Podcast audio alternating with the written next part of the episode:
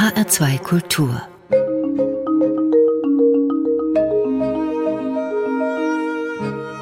Doppelkopf Heute am Tisch mit Alex Pohl, Schularbeiterin. Gastgeberin ist Andrea Seeger.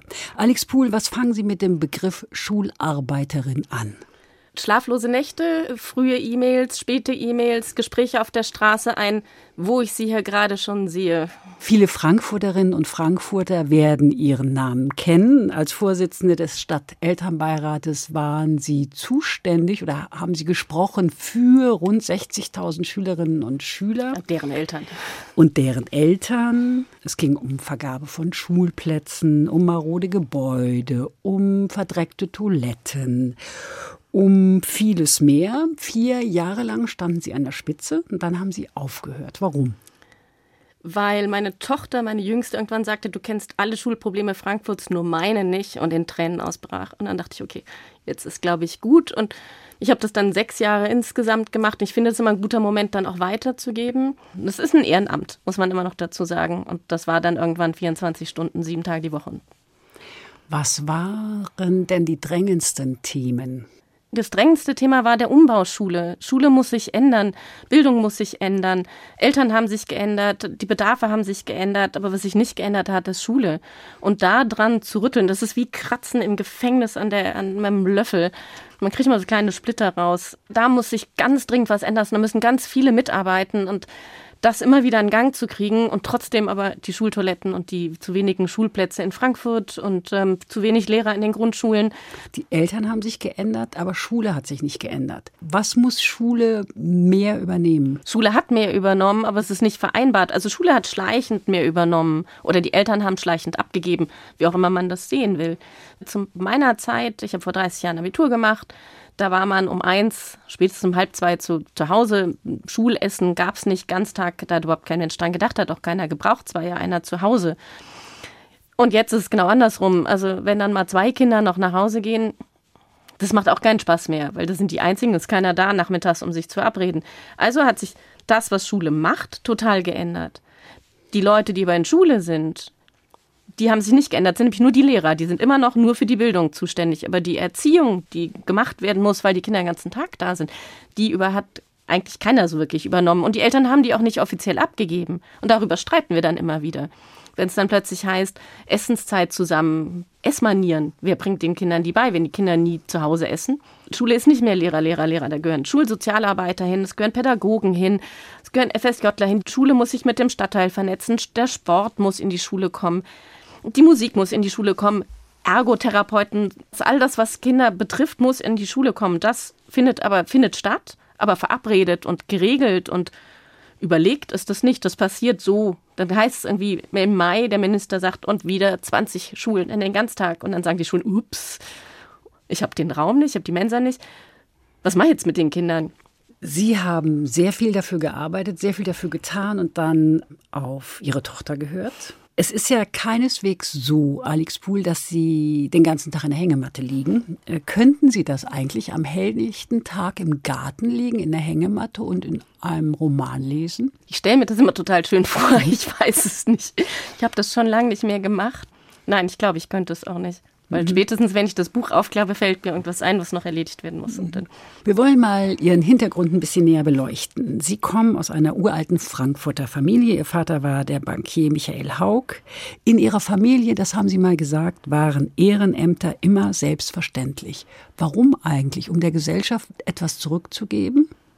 Ja, zurückzugeben. Uns ging es immer gut als Familie. Nein, und in Kriegszeiten ging es dann auch mal nicht so gut. Und da war es einfach so, dass alle zusammengestanden haben und dann wieder gemeinsam was aufgebaut haben. Neben vielem anderen macht es ja auch Spaß und es macht Freude und man kriegt ja auch was zurück und man hat aber auch eine Chance, irgendwas mitzubewegen und mitzubestimmen und das anderen zu überlassen. Das würde, glaube ich, keinem von uns so, das ist uns nicht in den Schoß gefallen. Also meine Kinder machen inzwischen zum Teil auch mit. Meine Tochter ist inzwischen Klassensprecherin, ist stellvertretende Schulsprecherin mit 13. Also Wie heißt das? Der Apfel fällt nicht weit vom Birnbaum. Genau, ist in den Genen. Sie haben 2015 die Pool Foundation gegründet, zusammen mit Ihrem Mann Oliver. Was war der Grund dafür? Der Grund dafür war, dass mein Mann aufgehört hat, bei seiner Firma gekündigt hat und sich selbstständig gemacht hat. Und wir dachten, das ist ein Moment, innezuhalten, zu überlegen, was haben wir? Wir haben was, was wir abgeben können und das möchten wir irgendwie organisieren und wir möchten das auch so strukturieren, dass das langfristig ist und dass die Kinder da irgendwann dann auch einsteigen und mitmachen können. Und dann haben wir eben eine Stiftung gegründet, auch ein bisschen mit dem Hintergedanken, wir möchten andere gerne anstiften, das auch zu tun. Es braucht gar nicht so einen großen Betrag, um das zu tun. Und dann ist man aber selbstständig und kann Sachen angehen, anstoßen, sich Themen überlegen. Und da haben wir uns jetzt, sind irgendwie inzwischen eine Reihe Themen zusammengekommen und äh, das tut auch uns gut, was zu tun. Sie fördern Kinder und Jugendliche und auch Künstlerinnen und Künstler. Ja, das ist unser aktuelles, neuestes Projekt. Artworks Fra haben wir das genannt. Künstlerinnen, die in Frankfurt oder auch in Frankfurt bleiben möchten nach ihrem Kunsthochschulstudium, die können das oft nicht, weil sie eine Wohnung haben sie in der Regel dann irgendwie sich gefunden, prekär oder nicht prekär. Aber die finden dann, wenn sie aus der Hochschule entlassen worden sind, haben die kein Studio mehr, also einen Ort, wo sie arbeiten müssen. Und dann verlassen sie Frankfurt nach Brüssel, nach Berlin. Auf jeden Fall gehen sie weg. Und das hat uns sehr betrübt, weil wir Freundschaft mit denen geschlossen haben, weil wir das auch gut finden für eine, für eine Gesellschaft, dass da Künstler sind, die auf irgendwas zeigen und sagen, hier läuft was nicht, nicht gut.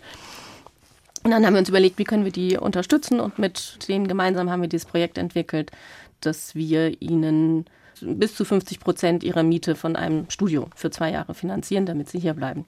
Und die ersten sechs Stipendiaten sind gerade von einer Jury ausgewählt worden und wir sind sehr stolz und freuen uns, dass das so gekommen ist und äh, hoffen, dass wir nächstes Jahr wieder viele Bewerbungen kriegen, um weitere KünstlerInnen zu unterstützen.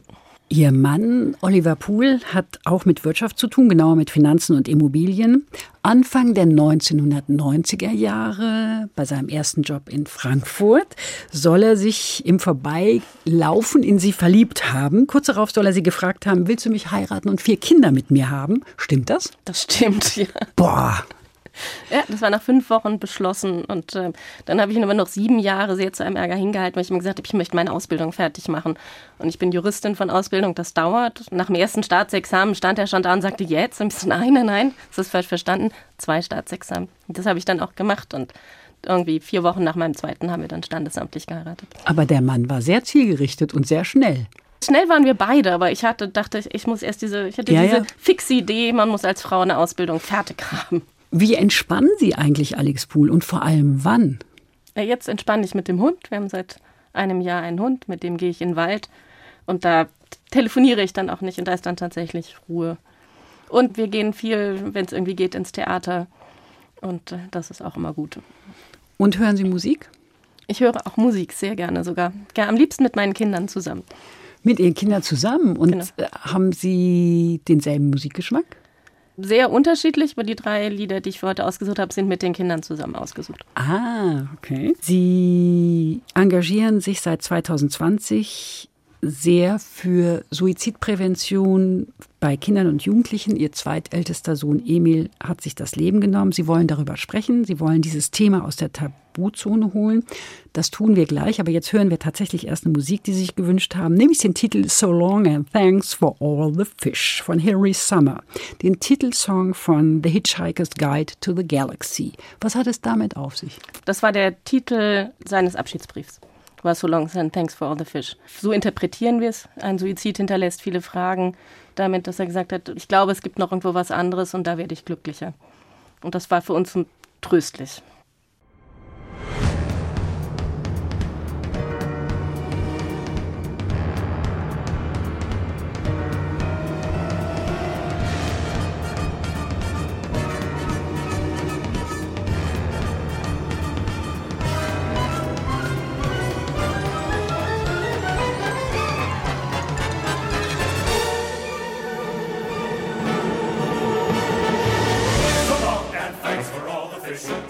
That it should come to this. We try to warn you all, but oh dear.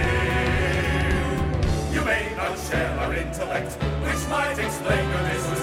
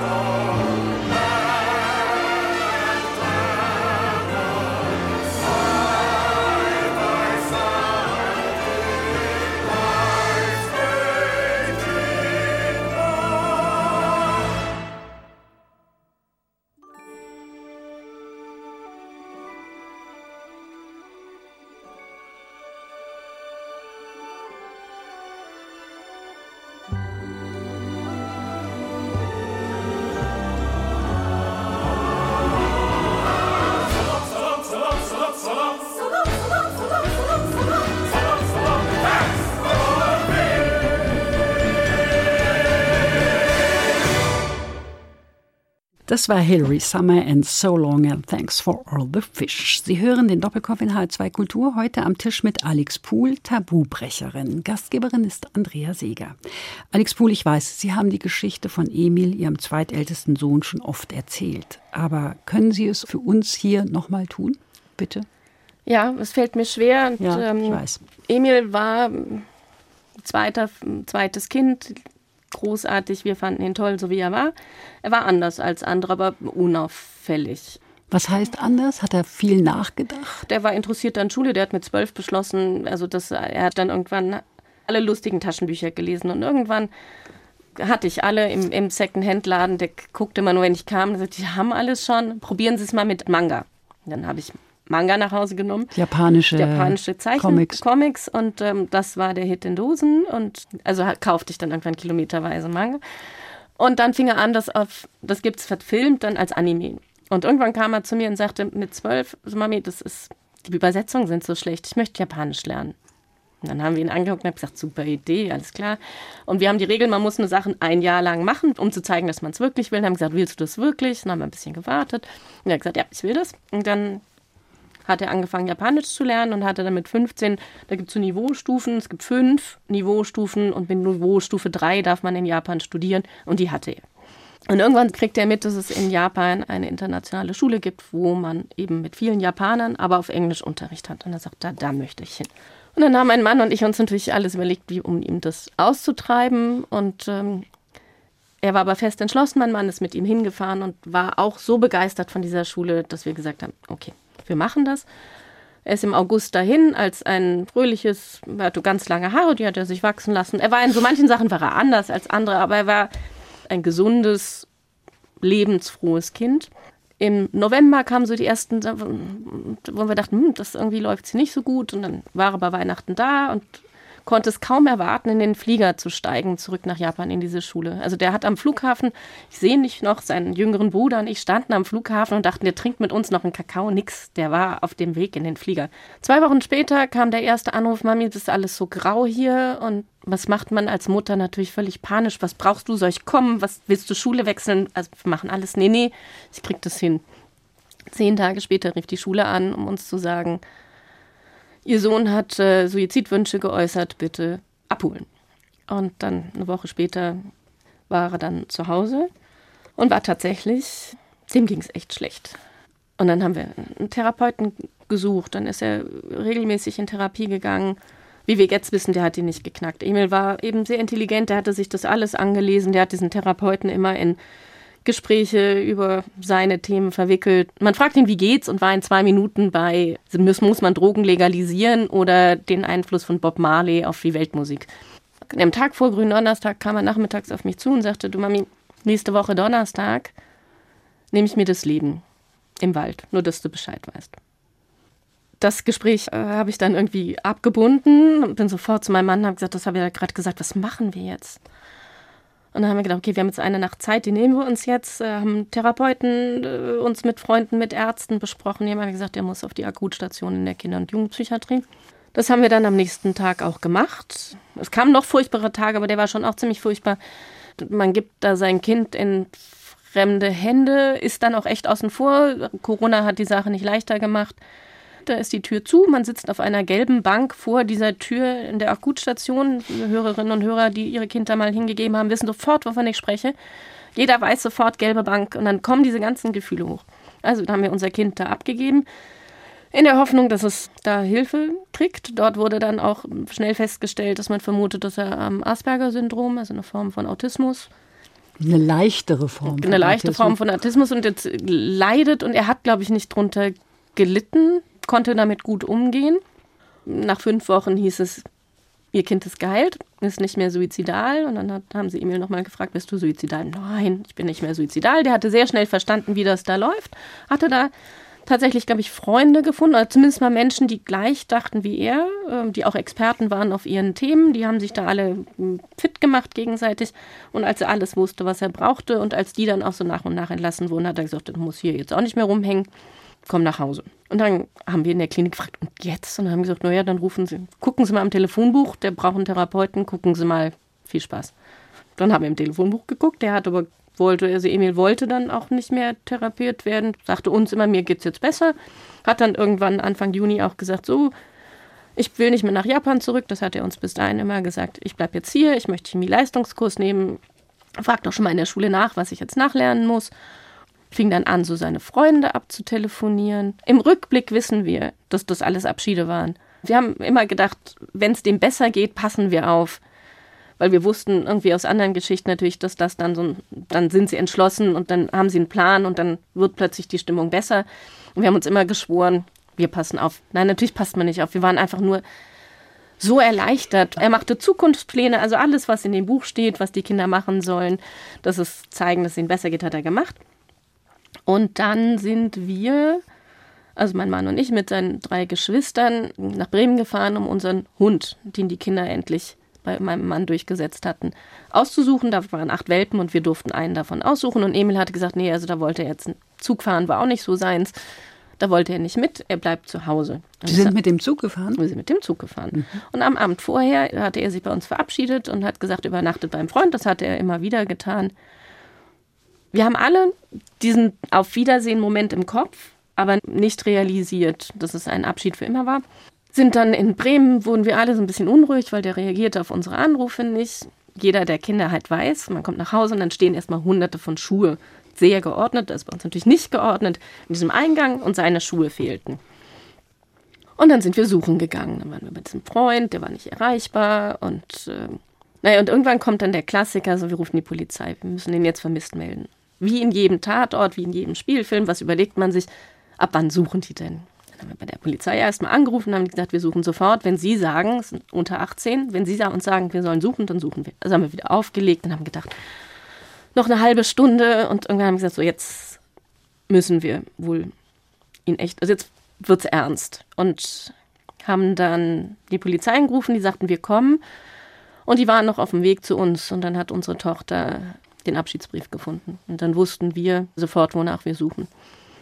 Den hat er zu Hause hingelegt. Den hat er versteckt gehabt, weil er eben in der Klinik gelernt hatte von anderen, dass wenn man das ernst meint, dann muss man sicherstellen, dass sie einen nicht finden. Und den hatte er sehr gut versteckt. Aber unsere Tochter, die war so froh, dass wir jetzt einen Hund hatten und das irgendwie ging plötzlich alles wieder voran. Also ein, ein Bruder mit Depression zu Hause, auch das werden Hörerinnen und Hörer, die, die das erlebt haben, wissen sofort, was das heißt. Das betrifft die ganze Familie. Es betrifft ja nicht nur das Kind, das betrifft nicht nur die Eltern, es betrifft alle.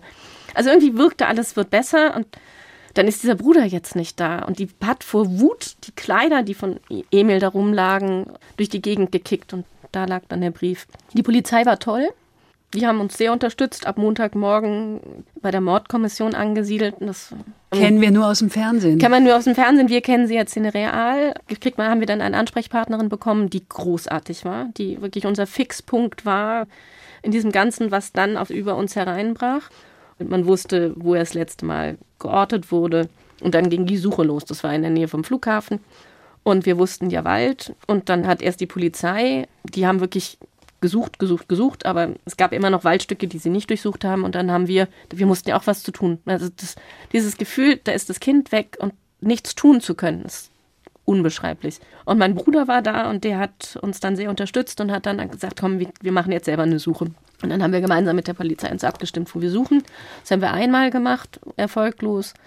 Dann haben wir gesagt, wie geht's jetzt weiter? Dann haben wir gesagt, suchen Sie Öffentlichkeit wirksam. Und dann haben wir ein Suchplakat entworfen und das haben wir dann an Freunde und Bekannte geschickt und fünf Stunden später hing das in ganz Frankfurt, überall. Also diese Unterstützung, die wir bekommen haben, die war sagenhaft. Das hat uns bei Verstand gehalten, glaube ich. Zwischendrin hatte auch noch unsere Tochter Geburtstag, also haben wir auch noch einen Kindergeburtstag gefeiert. Nee. Doch, ey, was will man machen? Das Leben geht weiter. Leben geht weiter. Also haben wir noch Kindergeburtstag gefeiert, haben dann am Samstag nochmal mit über 400 Menschen, Bekannte, Unbekannte, aus ganz Deutschland angereist, nochmal ein Waldstück durchsucht. Viele von unseren Freunden erstmals Kontakt mit Wildschweinen oder einem Reh gehabt. Also auch da gibt es dann viel zu erzählen. Und dann saßen mein Mann und ich abends, Samstagabends da und haben gesagt, und jetzt? Und dann war es wirklich eine große, sitzen wir jetzt den Rest unserer Zeit und gucken, wie Maddies Eltern auf diese Tür und warten, dass entweder Polizei oder das Kind zurückkommt. Das ist das englische Mädchen, das in Portugal aus dem Hotelzimmer entführt worden ist und wahrscheinlich ermordet worden ist. Aber man hat sie nie gefunden. Und das war so plötzlich unsere Idee, was machen wir, wenn wir das, wenn wir nicht, nicht Abschied nehmen können. Sodass dann als am Sonntag auch wie im Tatort es klingelt, zwei Polizisten vor der Tür stehen und die einem das dann, die uns das dann mitgeteilt haben. Auch die haben das einfühlsam, aber ganz klar, auch ohne großen Pathos, also wirklich genau für uns richtig uns mitgeteilt, dass sie Emil gefunden haben. Also wir haben ihn dann nicht mehr gesehen, den hat dann gereicht, unsere Beschreibung.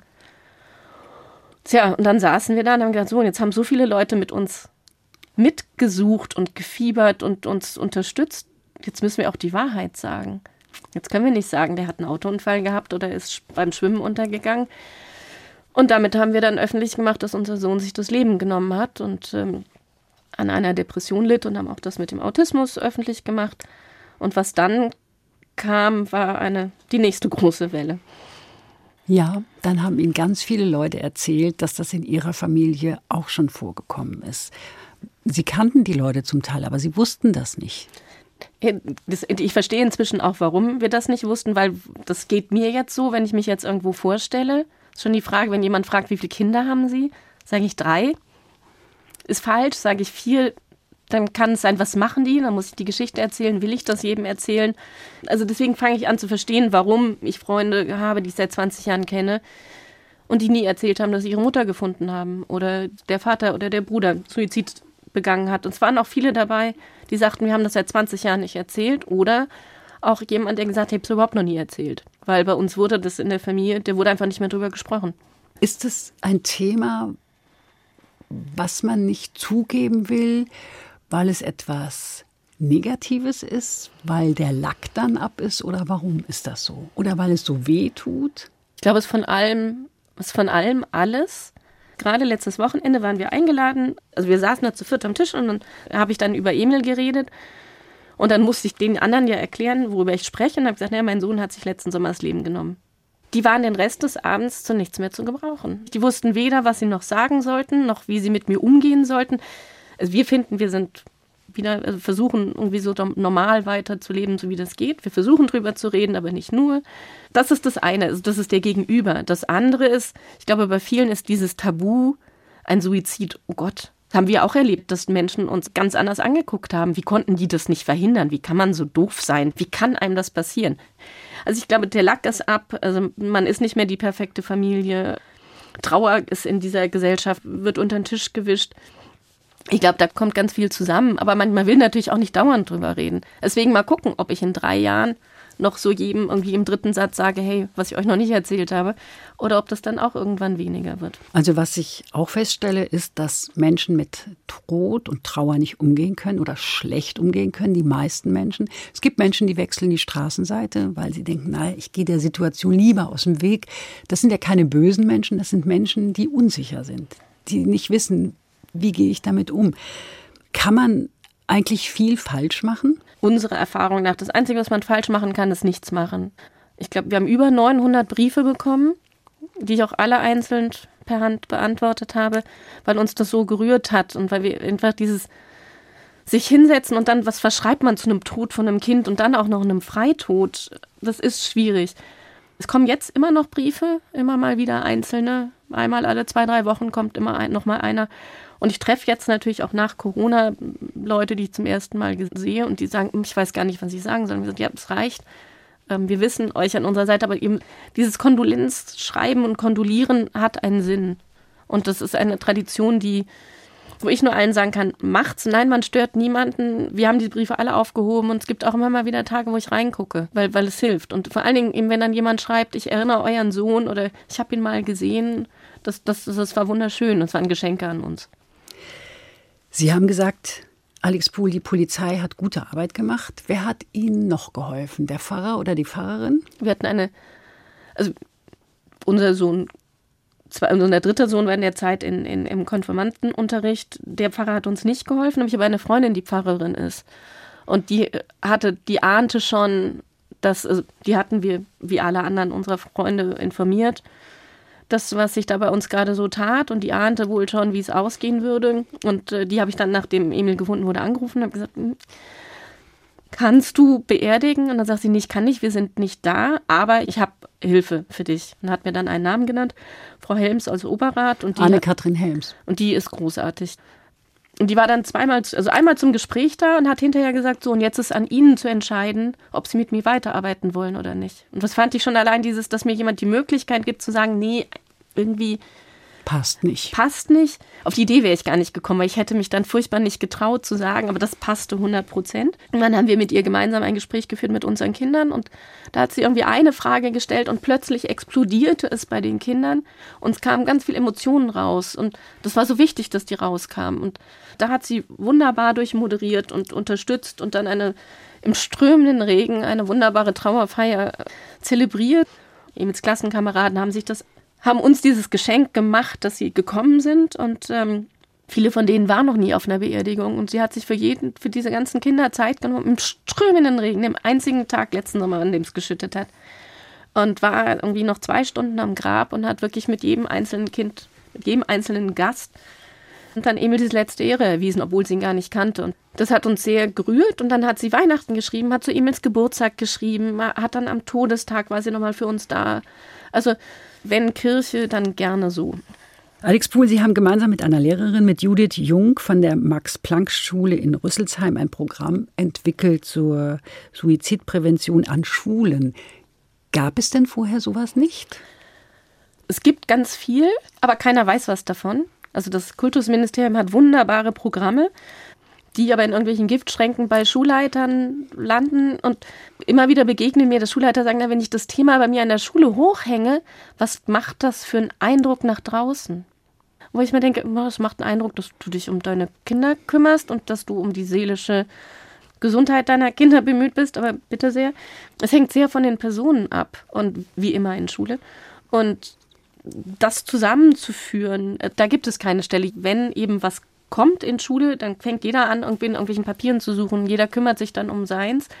Und die Karl-Schutt-Schule, auf der unsere Kinder alle vier waren, hat diese, den, den Tod von Emil, der wurde sonntags gefunden und montagmorgens kam der Schulleiter, der damalige Herr Wieneken, und sagte so, ich möchte Ihnen jetzt mal kurz sagen, was wir als Schule uns ähm, überlegt haben. Und die hatten einen Trauergang gemacht, wo Kinder eben, die sprechen wollten, sprechen konnten, Lehrer Hilfe bekommen haben von Schulpsychologen und haben wirklich dieses Thema, bis das war die letzte Woche von den Sommerferien, den Kindern ermöglicht, sich mit dem Thema auseinanderzusetzen. Und zwar nicht nur den Betroffenen, also den Freunden von Emil oder den Geschwistern, sondern eben allen. Und dann kam ganz viel ins Gespräch. Das war ein Grund, ähm, warum ich mich dafür jetzt engagieren möchte.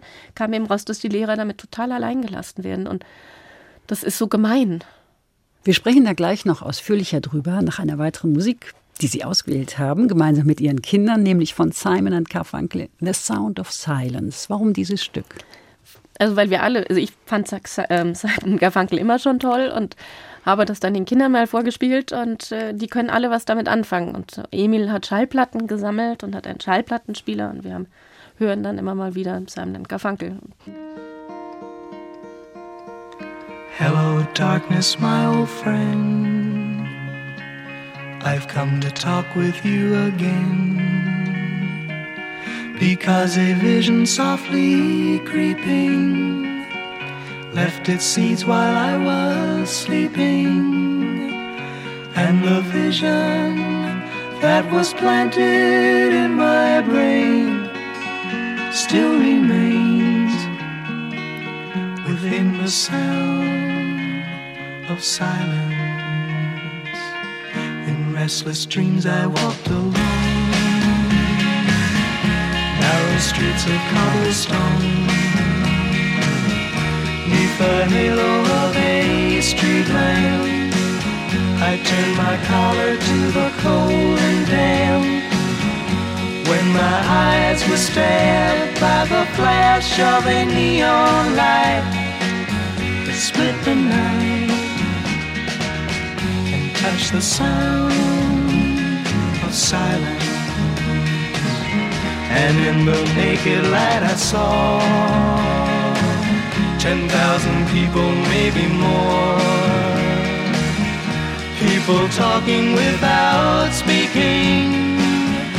People hearing without listening. People writing songs that voices never share. No one dared disturb the sound of silence. Fool said I, you do not know. Silence like a cancer grows. Hear my words that I might teach you. Take my arms that I might reach you. But my words, like silent raindrops, fell. Echoed the wells of silence. And the people bowed and prayed to the neon god they made. And the sign flashed out its warning in the words that it was forming. And the sign said the words of the prophets are written on the subway walls, tenement halls, whispered the sounds of silence.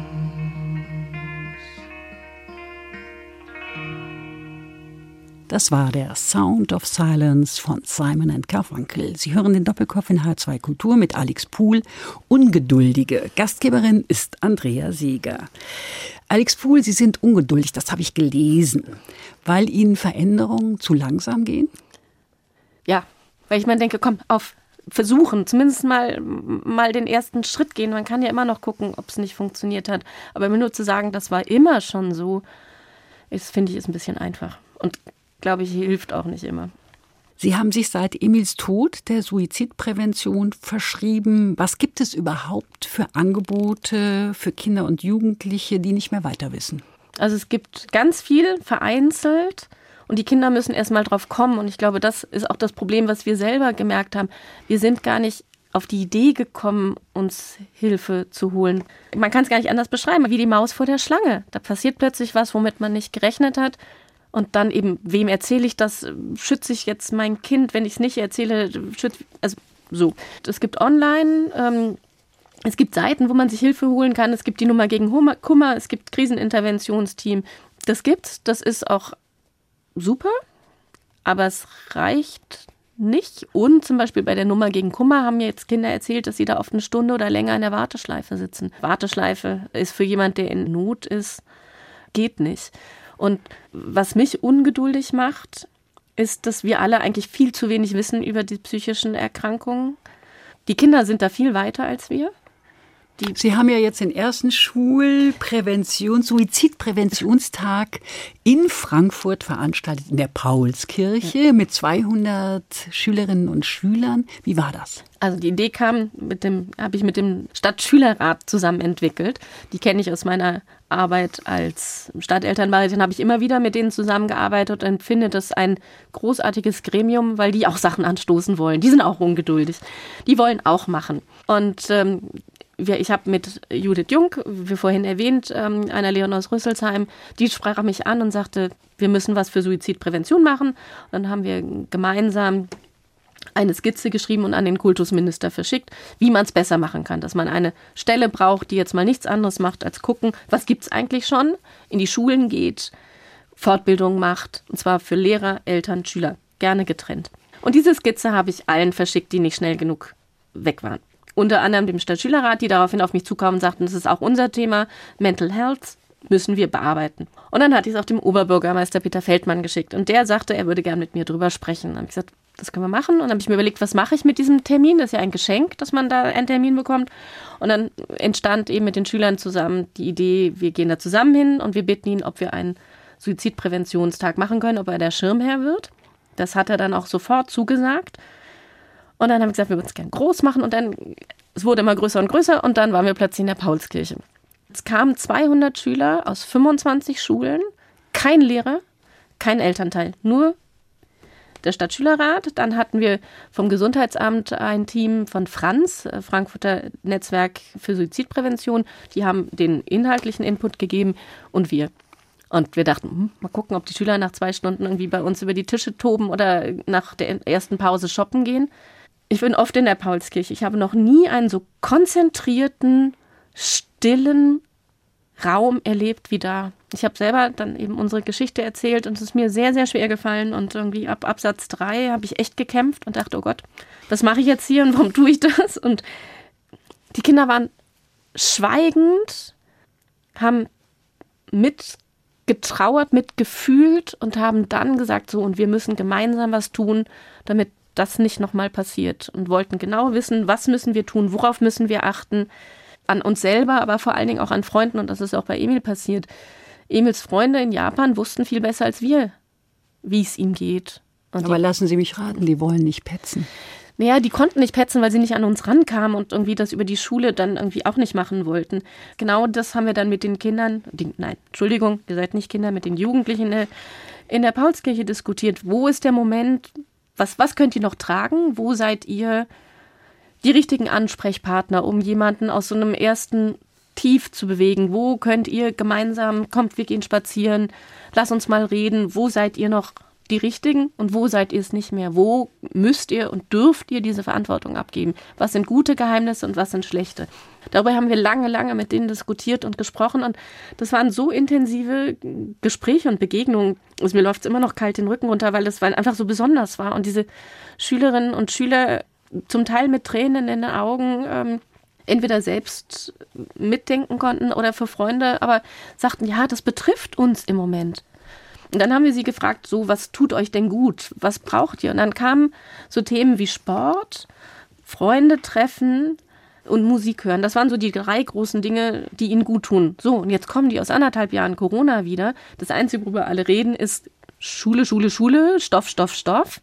Und die müssen sich erstmal schütteln, nachdem sie so lange alleine waren und eben ihre Freunde nicht hatten und doch viele, viele, viele betroffen sind jetzt davon, dass es ihnen schlechter geht. Ich kann mir vorstellen, die Schülerinnen und Schüler vermissen ihre Peer Group, also ihre Freunde, den Unterricht, den Austausch, Spaß, Freude, Ausgelassenheit. Merken wir das als Gesellschaft eigentlich? Ich glaube, wir merken es viel zu wenig. Kinder und Jugendliche sind einfach die kleinste Teil der Gesellschaft. Die sind leise. Wo, wie, deswegen braucht so Dinge wie den Stadtschülerrat.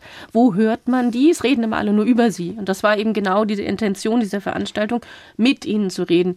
Ist dieses Thema euch überhaupt wichtig? Wir hatten 200 Anmeldungen. Wir hätten auch bestimmt noch, wir hatten eine Warteliste und wir hätten bestimmt noch 300. Wir hätten den Saal richtig füllen können mit 600. Durften wir ja wegen Corona nicht. Also das Thema beschäftigt die. Weil in der Pubertät, also so mit 12, 13, das Letzte, was ich will, ist mit meinen Eltern eingesperrt sein in einer Wohnung, wo ich, also ohne Kontakt mit Dritten. Das ist schon per se der, das ist ja schon per, mit 13-Jährigen sind wir Eltern oft der Albtraum. Das ist Die auch, sind so peinlich. wir sind total peinlich und das ist auch okay. Das muss ja so sein. Die müssen sich ja ablösen und auch wir müssen ja dadurch, dass sie sich so benehmen, auch Abstand gewinnen von ihnen, dass wir sie irgendwann loslassen können. Das hat die Natur schon gut eingerichtet. So, jetzt habe ich diese Kinder aber anderthalb Jahre zu Hause und reduziert auf Lernen, also dieses Lernen, Stoff nachholen und sich selber. Aber das, was sie eigentlich brauchen, Körperkontakt, das Leben. Leben war nicht. Und dann ihnen immer wieder sagen, ihr müsst aufpassen, ihr seid ansteckend, ihr könnt uns anstecken. Das wird uns noch lange, lange, lange nachhängen. Frau Pohl, Sie haben ja viel Kontakt zu jungen Menschen. Ist die Zahl gestiegen durch Corona an Depressionen bei Kindern und Jugendlichen? Die Psychiater, Erwachsenenpsychiater sagen, die Zahl ist ungefähr gleich geblieben. Nur die Fälle, die kommen, sind schwerer als vorher. Die Kinder- und Jugendpsychiatrie sagen, es sind viel mehr Fälle. Das war schon, als Emil eingewiesen wurde, das war April, das war der erste Lockdown. Das, die sagten schon Triage, also die Frage, wer wird behandelt, wer nicht. Das ist nicht die Frage bei Corona, das ist die Frage bei der Kinder- und Jugendpsychiatrie. Es gibt einfach zu wenig Plätze. Wir haben viel zu wenig Plätze. Die haben viel zu wenig Plätze, da gibt es auch Gründe für. Ähm, Die Stadt Frankfurt ist gewachsen. Es gibt überraschenderweise mehr Kinder und Jugendliche, was man aber nicht gedacht hat, dass man eben solche Orte wie Kinder- und Jugendpsychiatrie dann auch wachsen lässt. Das ist leider irgendwie vergessen worden. Auch, auch Therapeuten sagen, also die, die sagen mir alle, wir sind am Limit. Also ich kann auch niemanden mehr aufnehmen, weil sonst werde ich denen, die ich habe, nicht mehr gerecht. Und wenn ich jetzt aber Familien sage, ihr Kind mit einer Angststörung, mit einer Depression, mit Essstörung, jetzt warten Sie mal ein halbes Jahr.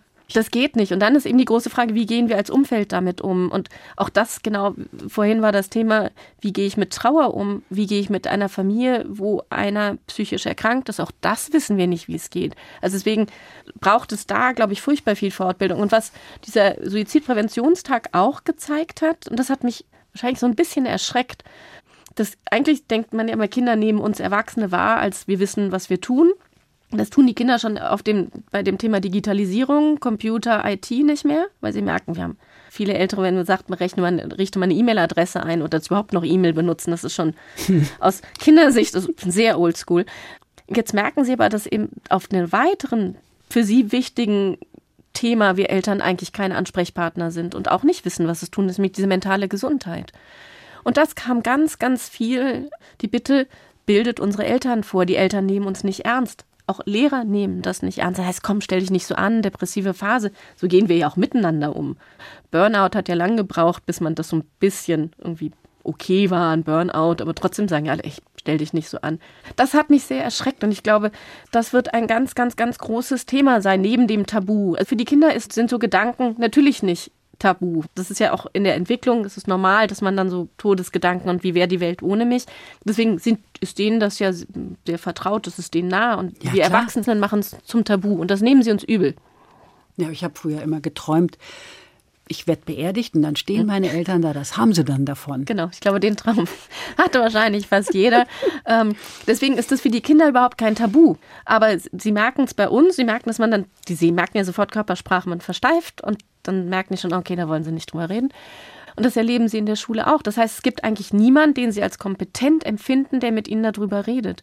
Und das müssen wir dringend, dringend ändern. Okay, wie ändern wir das? Punkt eins ist, in Schule rein müssen Menschen wie Sozialpädagogen, eine Schulkrankenschwester, Menschen, die nicht, war jetzt nicht gegendert, also Schulkrankenpfleger und Schwester, ähm, ähm, Menschen, die nichts mit Note zu tun haben, die nicht mit der Beurteilung, Schule geht den ganzen Tag über Beurteilung, über Noten. Wenn du jetzt nicht aufpasst, dann kriegst du eine schlechte Note. Warum soll ich mich den Menschen öffnen, die dann hinterher immer doch im Hinterkopf haben, ach, da war einer schwach, also gehe ich nicht zu denen. Das heißt, es braucht in Schule noch eine zweite Ebene. Es braucht diese Betreuungs-Erziehungsebene. Ja, Das eine heißt, emotionale Ebene vor allen Dingen auch. Genau. Also ich kann mich anvertrauen mit meinem Problem, was ich habe. Genau, also das heißt, das wäre das Allereinfachste. Jede Schule, und es hat tatsächlich nicht jede Schule einen Schulsozialarbeiter. Und diese Schulsozialarbeiter, wir haben damals, als wir an der Schule hieß es, wir kriegen einen, haben wir uns überlegt, der soll Berufsberatung machen. Und, aber wir hatten ganz viele tolle Ideen. Nein, das Einzige, was der macht, ist mit Schülern reden. Und dann vielleicht mit den Eltern oder mit den Lehrern, um da ein, ein Verständnis zu finden. Das ist das Erste. Das Zweite ist, es braucht aus unserer Sicht eine Stelle, die nichts anderes macht, eine Koordinierungsstelle, zu gucken, was gibt es eigentlich in jeder Stadt schon. Das zusammenzuführen, das in die Schulen zu bringen und dann Fortbildung zu machen für Die Eltern. Fortbildung. Und aber auch Fortbildung für Lehrer. Und wieder so, also diese eine Forderung auch von den Schülern lustigerweise, die sagten, wir möchten gerne einmal im Jahr einen so einen Präventionstag. Also es ist ja wie Erste Hilfe. Wenn ich Sie heute frage, wie geht das mit der Ersten Hilfe beim Auto? Und ähm, dann gucken Sie mich an und sagen, uh, das Also als was. ich den Führerschein gemacht habe, musste ich so einen Schein machen. Genau, aber auch das muss man ja immer wieder wiederholen. Das müssen Lehrer alle fünf Jahre wiederholen. Eigentlich muss man auch eben so, so mentale Gesundheit, Suizidprävention, also Suizidprävention ist eigentlich nichts anderes als passt auf eure mentale Gesundheit auf. Sie sind eine gute Netzwerkerin, Alex Pool. Das sagt man Ihnen nach. Finden Sie immer Gehör? Immer, also nicht, nicht so oft, wie ich es gerne hätte, aber ich, wahrscheinlich bin ich dann doch ganz erfolgreich, weil beim Kultusminister waren wir schon. Bei der Kultusministerkonferenz zu meinem Ärger bin ich nicht so erfolgreich gewesen. Okay, Sie waren beim Kultusminister, dem hessischen, dem Herrn Lorz. Ja. Äh, Folgen daraus auch Taten? Da folgen zumindest jetzt mal weitere Gespräche. Auch das könnte natürlich aus meiner Sicht alles viel schneller gehen. Und dann kommt immer wieder das, äh, das Lieblingswort von allen äh, Ressourcen, Ressource fehlt. Da versuchen wir äh, weiter dran zu arbeiten. Was, was gut war, das, bei, bei Professor Lorz, der hat ein Problembewusstsein und er wusste sofort, was wir wollen. Und der hat auch, glaube ich, verstanden, dass so viel schon da ist, aber es noch nicht in der Schule ankommt und wie wir das jetzt mehr in Schulen kriegen, da werden wir weiter unterstützen, dass das schneller geht. Alex Pool, wann wechseln Sie in die Politik? Ich glaube gar nicht. Also ich habe drüber nachgedacht, muss ich gestehen, und da habe, bin aber für mich zum Schluss gekommen, ich finde es spannender, mich einem Thema zu widmen und das zu durchdringen und dann versuchen, Sachen zu bewegen. Deswegen, nein, erstmal nicht. Erstmal nicht. Naja, wir warten dann mal ab. Ganz geduldig. Eine Musik haben wir noch, nämlich von Queen, Don't Stop Me Now. Warum dieser Titel? Ich war mit den Kindern in dem Queen-Film. Tolle Musik und ähm, ich habe Musikleistungskurs gehabt und wir haben das mal auseinandergenommen und das ist ja in, in 200 Jahren werden die so behandelt werden wie Bach oder Beethoven. Das habe ich an die Kinder weitergegeben und insbesondere auch Emil. Also wir können alle vier damit was anfangen. Bevor wir das Stück jetzt hören, sage ich danke Alex Pool für dieses offene, konstruktive und, wie ich finde, auch notwendige Gespräch. Danke Ihnen fürs Zuhören, sagt Andrea Seeger. Tonight I'm gonna have myself a real good time. I feel alive.